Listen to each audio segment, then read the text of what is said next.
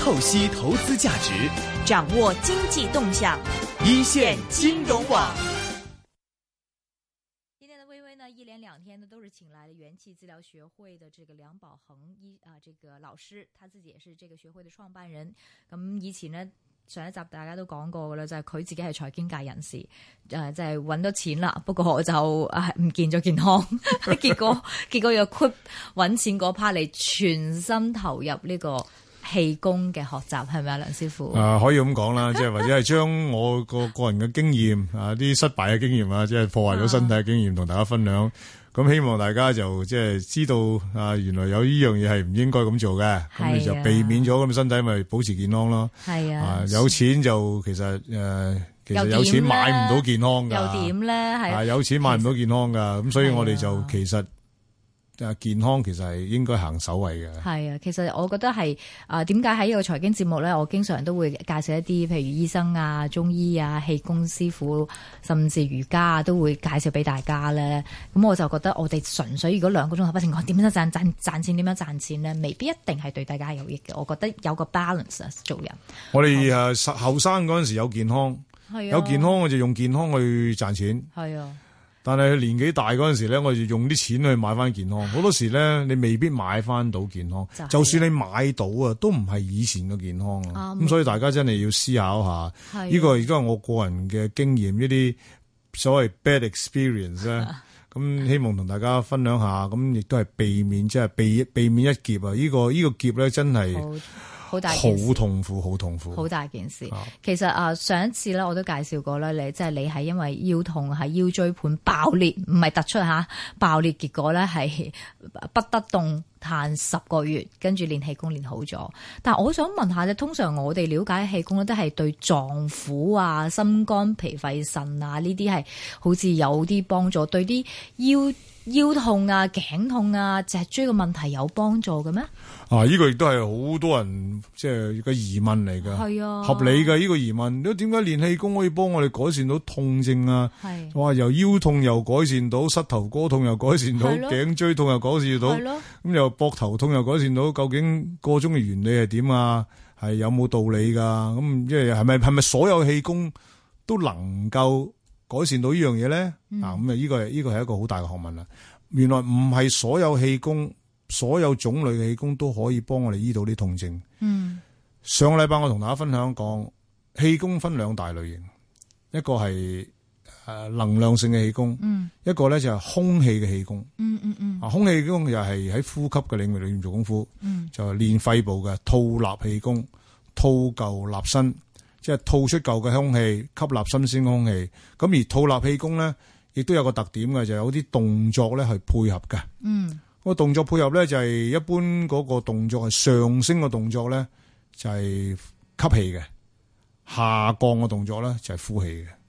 咁呢一類型嘅誒氣功咧，其實對改善腰骨痛啊，或者頭先講嘅肩頸痛啊、膊誒膝頭哥痛咧，未必能夠可以改善得好好。嗯原因就係話，因為你有啲固定嘅動作。嗯而嗰啲動作係亦都係配合埋呼吸，咁咪上升吸氣、下降呼氣。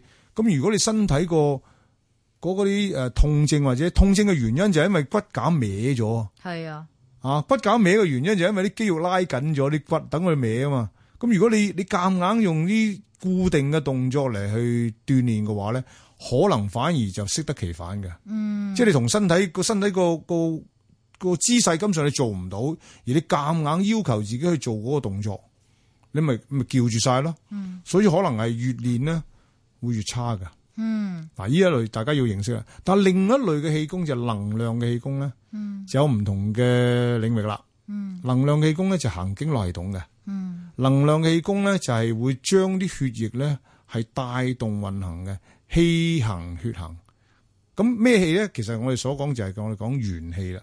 元氣咧就係發於我哋嘅腎臟，元氣係一種令到每一個臟腑都能夠發揮到佢正常運作嘅功能。咁所以頭先你你你你你講話啊，大家要認識對氣功嘅認識，誒、都係改善臟腑嘅功能啦。咁其實係啱嘅，完全啱嘅喎啊！不過大家要留意一下，原來身體嘅個能夠個機我哋個機體啊，嗰個支架能夠活動咧，係要靠臟腑去控制嘅。嗯，嗱，每一個臟腑係控制身體不同嘅部分。嗯，啊，舉個例子，我哋嘅骨頭咧係由腎控制嘅，腎主骨，所以如果個腎唔好咧，就容易生骨刺嘅。嗯，啊，肝咧就主筋嘅，所以我哋啲神經啊、啲筋腱咧，其實係由肝控制嘅。皮咧係主肌肉嘅，皮主肌。原來肌肉嘅運作功能咧係由脾臟控制嘅，即係話身體裏邊個支架筋骨皮咧係由五臟六腑嘅肝啦、腎啦同埋脾咧係控制住嘅。咁所以你鍛煉能量嘅氣功，能夠提升臟腑功能咧，基本上咧你嗰個筋骨皮個領域咧就已經大大改善。起碼如果你個腎好嘅話咧，你冇咁容易生骨刺。嗯，生咗骨刺係唔係可以一定要需要切咗佢咧？唔係嘅，原來骨刺生得出嚟，佢收得翻入去嘅，因為佢生骨係一個生長緊嘅一個機體嚟嘅。佢點解會生出嚟咧？個腎弱腎虧咧，腎虛咧唔夠營養俾骨頭咧，骨頭就會生增生出嚟咧，去攞營養嘅。所以如果你俾足夠營養佢嘅話，佢啲骨頭就會收手啊！即係等於我哋如果唔夠錢，有啲人咧就做小偷，伸隻手第三日去搶人啲嘢。如果俾翻錢佢咧，佢就收手噶啦，會縮㗎會縮噶。但係佢縮得咁多嗨唔到神經咧，就得㗎就啦，已經得噶啦。係啊，呢個概念大家要即係要要認識啊！哦，好你嗰陣時有冇骨刺㗎？你嗰陣時腰痛嗰啲，我係冇骨刺噶，冇骨刺嘅，即係爆裂嘅咋，就係爆裂一嘅啫下子就一下炸子彈爆爆裂炸，嚇。咁點解嗱？頭先講到我哋臟腑原來影響我哋筋骨皮，所以鍛鍊臟腑咧會能夠保持我哋個骨架運作啊正常同埋暢順。嗯。但係而家好多朋友咧就係痛啊嘛，頭先講腰痛啊嘛，啊頸椎痛啊嘛，點解即係膝頭哥痛？點解咧？原來咧就係嗰啲肌肉咧收緊。大家要認識一樣嘢就係骨頭咧係唔識喐嘅，身體任何骨頭係唔識喐嘅，包括咗隻都唔識喐嘅。嗯，佢可以喐咧係因為黐喺骨頭裏邊啲筋腱同埋肌肉佢收縮或者伸展啊。即係如果肌腱嘅伸縮、肌肉嘅收縮，就令到我哋骨咧就會喐噶。嗯，試想想，如果某啲肌肉乸緊咗，一邊肌肉乸緊一邊鬆，咁、個嚿骨頭就俾佢乸緊嗰邊就扯咗出嚟噶咯，嗯嗯就會扯歪咗你骨。而扯歪咗骨嘅話，你個夾硬將個骨嚟喐嘅話咧，你就會痛噶啦。嗯，咁所以膝尤其是膝頭哥痛嘅朋友咧，基本上就唔係點樣退化。啊，退化咧就通常係年紀大咗會退化啦，一退化就兩個膝頭哥一齊退化啦。但係而家就三二三十歲啲啲朋友都有膝頭哥痛。哇咁早，好早啊，再遲啲咪四十歲到五十歲之前，好多人膝頭哥痛噶。嗯嗯嗯嗯。咁好多人就走去做手術。其實我有覺得呢個可以提議俾大家，就唔係一定要做手術，亦都可以唔做手術，盡量唔做手術。嗯。你只要將個令到膝頭哥歪咗嗰啲肌肉放翻鬆佢嘅話咧，膝頭哥就會正翻，正翻你喐咧就唔痛噶啦。唔係因為嗰啲 gel 少咗嘛，點解 gel 會少咧？嗯，因為你骨歪咗，你咪叫佢咪會會 gel 會少咯。哦哦哦哦哦，所以你補 gel 落去咧，啊，而家有啲人食嗰啲即係叫 glucosamine 啊，嗰啲啊哈啊葡萄糖胺嗰葡萄啲，糖胺啊，你一食落去咧就啱啊，就增加你個即係軟組織，就立竿見影，即刻感覺到，咦，好似有啲改善喎。嗯但係你冇將個骨整翻正佢噶。嗯所以你你俾你磨一輪咧，你又又痛翻噶。但係因為你初初食呢葡萄糖胺，你感覺良好啊，咦一食落就好，咁你咪變成有個有個好嘅感覺，咁你咪長期食啦，以為可以繼續幫你啦，以為可以原來可以醫到你膝頭哥痛，其實係錯噶。嗯，真正醫好膝頭哥咧，係一定要將肌肉鬆咗佢，個骨頭自己正翻，你就會改善噶啦。嗯嗯嗯嗯。咁練氣功咧，嗱，如果今日如果時間關，如果時間有有嘅話咧，我可以教大家啲方法，係啊，點樣做咧？點樣去改善膝頭哥，甚至點樣去改善個腰骨。係咯，點啊樣咁做？我哋就要明，首先未教大家之前咧，啊啊賣個關子先，係要認識下個原理先，就係要將啲肌肉咧放鬆。嗯咁原來練氣功咧，除咗頭先講可以鍛鍊到五臟六腑，咁練咩氣功啊？要練咩能量氣功？嗯能量氣功咧就係氣在血行，嗯氣行血行啊嘛。咁原來原來肌肉收緊咗咧，啲血就去唔到㗎。嗯去唔到佢嘅更加收緊，更加就令到你嗰度就痛又緊，啲骨頭咧就硬晒太嘅。咁、嗯嗯嗯，所以如果你能夠練到能量嘅氣功咧，就會帶啲血去翻收緊嘅地方，將肌肉放鬆。你想下，試想下，如果啲肌肉俾啲氣吹落去，咁咪咪漲翻啊！嗯嗯嗯而再加上氣又會帶啲血去供應翻嗰啲肌肉，咁肌肉咪慢慢由緊嘅肌肉變成鬆嘅肌肉咯，嗯慢慢漲翻，漲翻嘅話，啲骨咧就自會自動咧就襯翻正位噶啦。明白。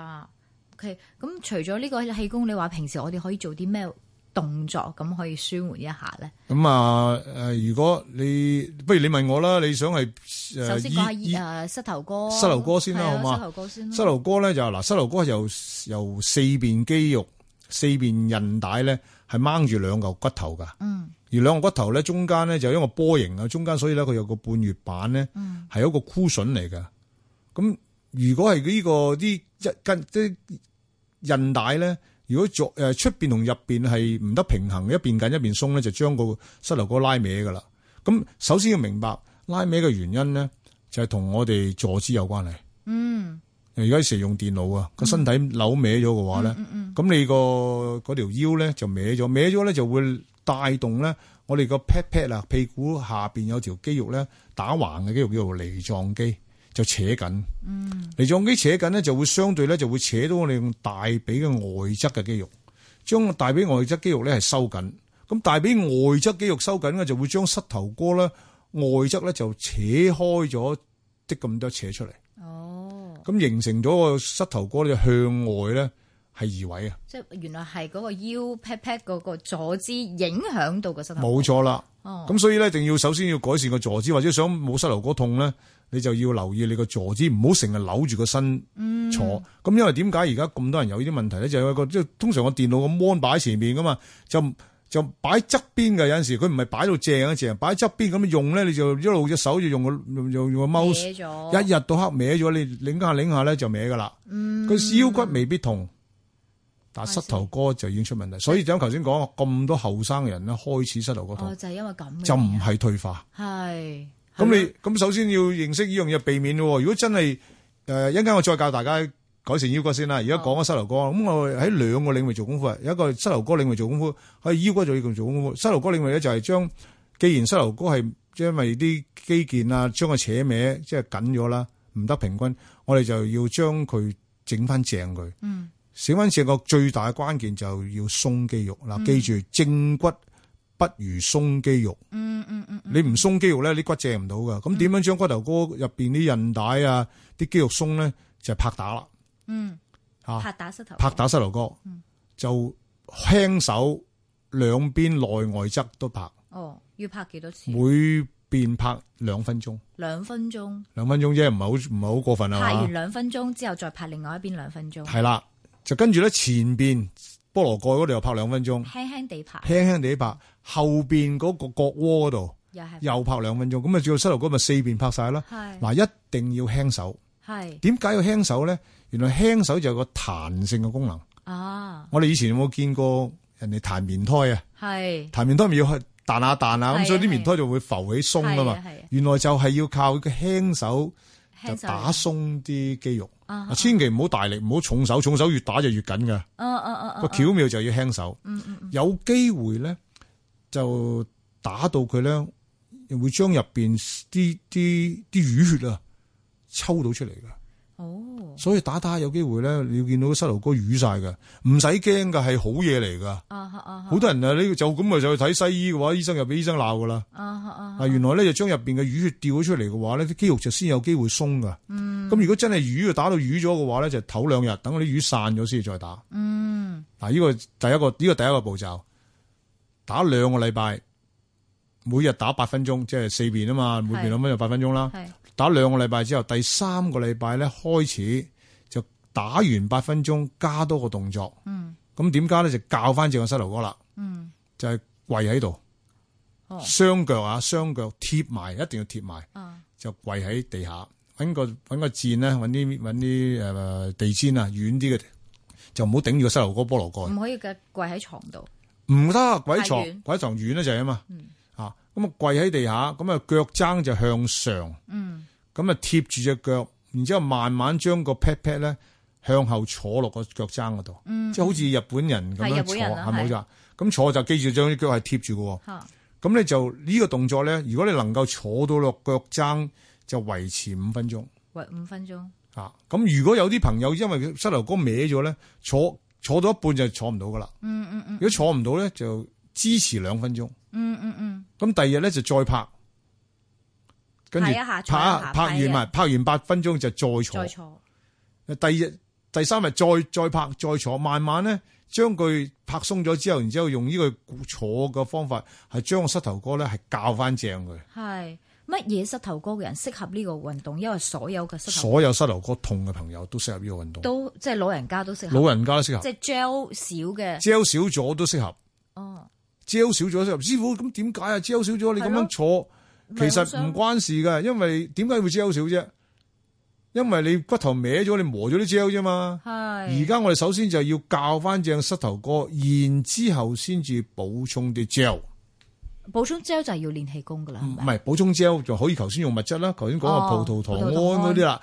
你個個次序調轉咗就兩碼子事嚟㗎。哦，首先靜咗佢先，靜咗，然之後補充之後，或者啲 collagen 啊，坊間有好多㗎，水水溶嘅骨膠原啊，你係正翻個骨，然之後補充骨膠原咧，你個膝頭哥就大大改善。明白但係而家啲人唔係啊嘛，淨係補充骨膠原就冇正個膝頭哥，係咁你只係補充啲嘢俾佢磨啫嘛，磨磨下就冇咗噶啦，又又又又，咁你就啊初初因為好，所以你不斷咁樣食骨膠原咯，咁呢個係錯㗎呢個。明白，咁係啲脊醫啊或者骨科醫生幫我哋校正，跟住再食唔得噶，我可以即係大膽啲咁講，骨科醫生唔會同你整正個膝頭哥。即係譬如誒、呃或者係物理治療啊、脊醫啊呢啲咧，都唔會同你打鬆啲肌肉嘅。係哦，因為你自己打打你 傷個咗你個膝頭哥嘅肌肉咧，係一定要自己打鬆佢。咁、嗯有啲人問，咁可唔可以用拔罐嘅形式打啊？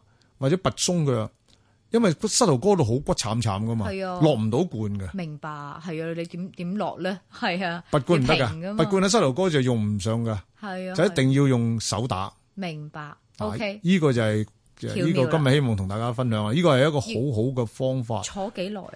坐五分鐘。五分鐘。啊！如果你能夠將個 pat pat 坐咗個膝坐咗個腳踭上邊嘅話咧，一般人咧呢個膝頭哥痛極都有限啊噶。嗯，如果係啊未有膝頭哥痛嘅朋友，啱唔啱咧？啱都就啱係防止膝頭哥痛。哦，經常唔好等我有事先打膝頭哥，冇事都得閒打下膝打下頭哥。打完之後有坐。打完之後坐，咁你咪平時得閒咪教翻正噶。因為我哋日日用電腦噶嘛，你唔好等佢歪咗你先教正噶喎。明白。倒不如即係等於我哋每日倒下垃圾，咁唔使等屋企咁多垃圾積聚啊啊嘛。明白。好啦，哇！講我膝頭哥冇事唔使練咯，咁啊，咁呢個就個觀念就哎錯錯啦，就有就事有事仲慘，冇錯啦。咁啊，我哋又探討下要腰骨嘅問題啦。嗯腰骨嘅問題就係後邊嗰點解會腰骨痛咧？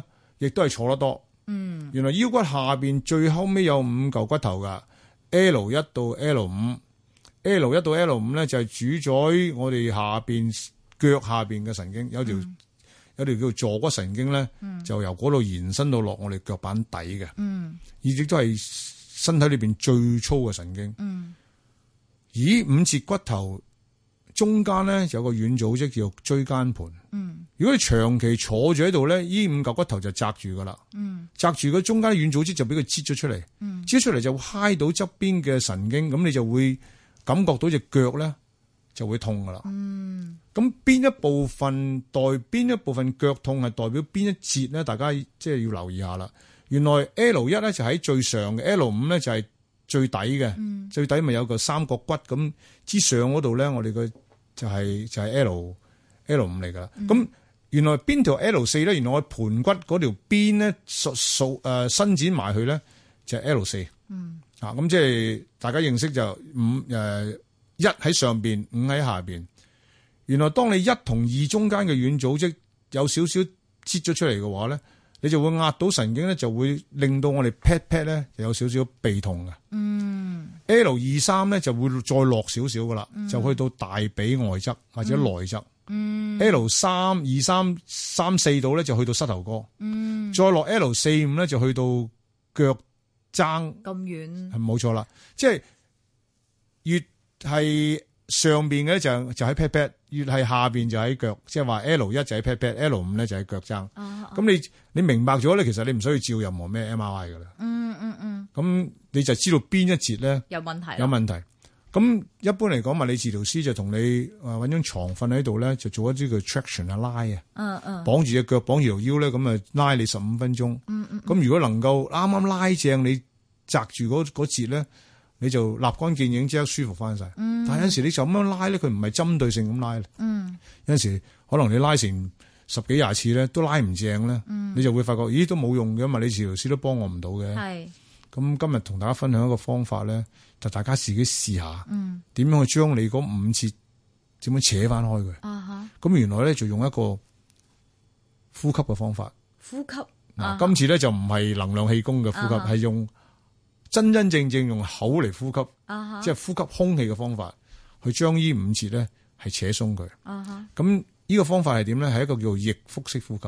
啊哈逆腹呼吸咧就係吸啖氣用個口嚟吸，呢啖氣咧就唔係落肺嘅，直接落到我哋個肚嘅。當吸入去咧，就係、個肚會收收入去嘅。嗯哼，啊，就一般嚟講嘅吸落個肚咧，啲嘢個肚係會脹大。係啊嗰個叫做順腹式呼吸。啊哈我哋唔係順腹式呼吸，係逆腹式呼吸。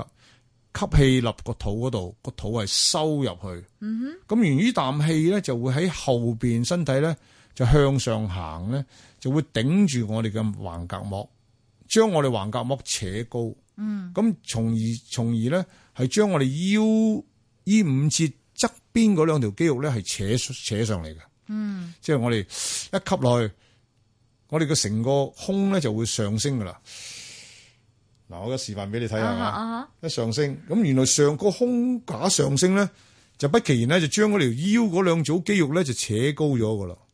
嗯咁原來我哋點解嗰嗰啲嗰五組 L 一到 L 五中間啲軟組織會俾佢逼出嚟咧？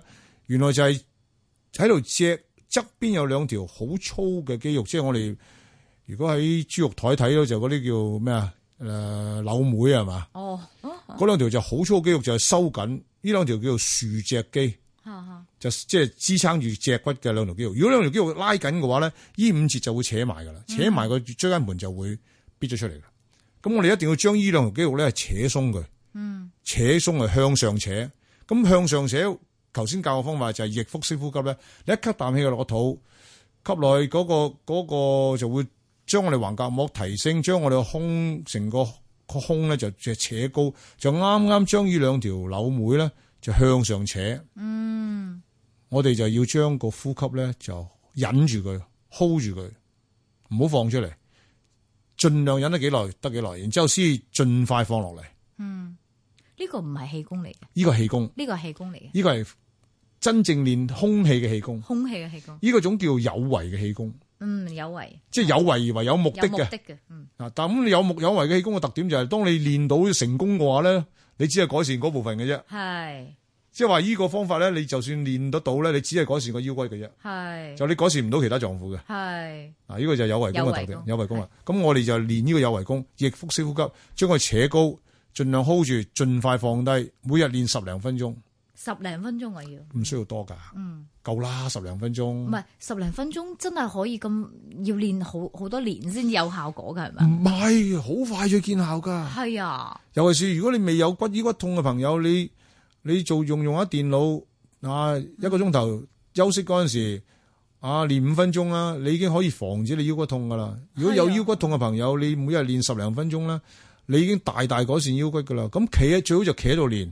啊哈啊哈嗱。如果你練慣咗之後咧，我再再今日再教大家一個加強嘅版，啊哈，加強版就更加將個功效更加提升。係就係當你逆腹企喺度逆腹式呼吸嗰陣時咧，一吸氣個肚收縮，個身體個腰微微向後彎。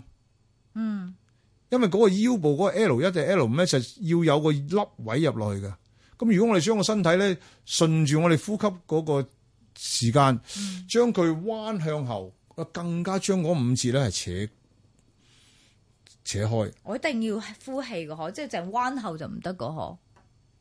彎就咁彎係唔得嘅，你要吸氣落去彎，哦，一定吸氣，鬆嗰兩條筋，係啦，就扯嗰兩條肌肉，然之後咧就就當你呼氣嗰陣時咧，就個身體向翻直，哦哦哦，邊個呢個係咪更有效啲？呢、個更有效。哦哦哦哦，呢即個係痛嘅人就用呢個，係啦，如果你痛緊嘅人咧，就用呢個方法，甚至有啲痛到唔喐得嘅，哎呦，即係即係點有邊朋友痛到唔喐得咧？就係、突然間拿拎起誒踎低身，拎起啲硬物係啊，咁啊條條骨條腰骨梗咗嘅話咧，係啊係啊，咁你死啦！你又入醫院咧，又要如果去急症室就等幾個鐘頭，因為呢係啲啊呢啲唔死得人噶嘛呢係啲啊，。唔死得人嘅， 啊，咁咪要等八七八個鐘頭咧，你都係仲喺度痛緊嘅。咁倒不如咧，我究竟教你嘅方法咧，就即刻瞓喺張床練，我瞓喺度長練，即瞓喺係如果企喺度就最好，係啦。如果你話唔喐得硬晒太嘅，咁你又企都企唔到嘅話咧，就瞓喺張床練，就係、最好咧就揾個枕頭或者揾條毛巾咧捲咗佢，就墊喺個腰骨嗰度啊哈，啊，就晾起腰骨，就只腳咧只腳板就撐住個床尾，咁係你嘅枕頭啊就個頭有枕頭啦，變咗你個身咧就唔會話會有冇冇位走啊。係，咁你一吸空氣入去嘅話咧，原來咧你個肚收入去咧，你條腰咧就會向上升噶啦，哦即，係成個肢體都向上升噶啦。啊，咁你你咁樣練咧，你可能練一個鐘頭之後咧，你可以起得翻身，行得翻走噶啦。咁好，係啊，哦咁我有腰骨痛嘅朋友咧，經常練呢個可以防止腰骨痛。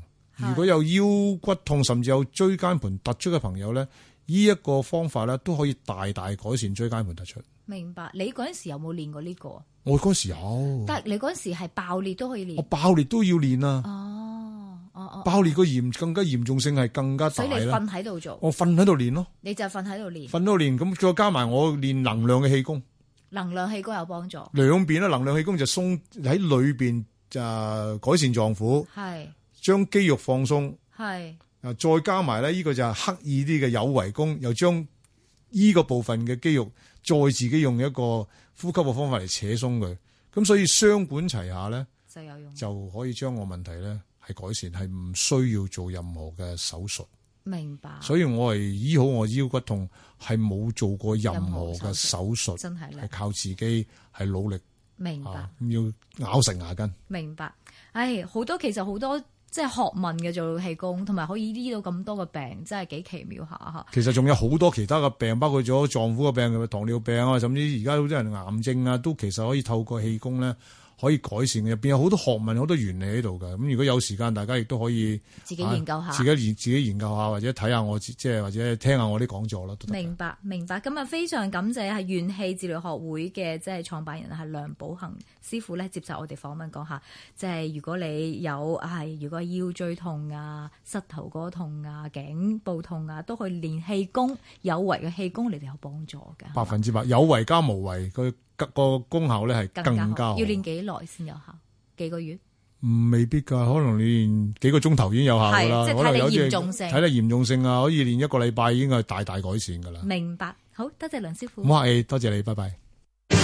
全球华语歌曲排行榜推荐歌曲《别来无恙》，作曲林奕匡，作词陈咏谦，主唱陈柏宇。應付完自己的患難，為未來改正我習慣，望下去，捱下去，但一不小心，總記起你。 FM 九十四点八，香港电台第二台，星期六中午十二点，中文歌曲龙虎榜时段，AM 六二一，数码三十一，香港电台普通话台，星期六下午两点，全球华语歌曲排行榜。集合各路资深财经专家，拆解市场投资最新动向。黄国英、林少阳、谭新强、陆羽仁、王碧、卢志威、王华，杨帅聪更多重量级嘉宾，与你分享独到见解。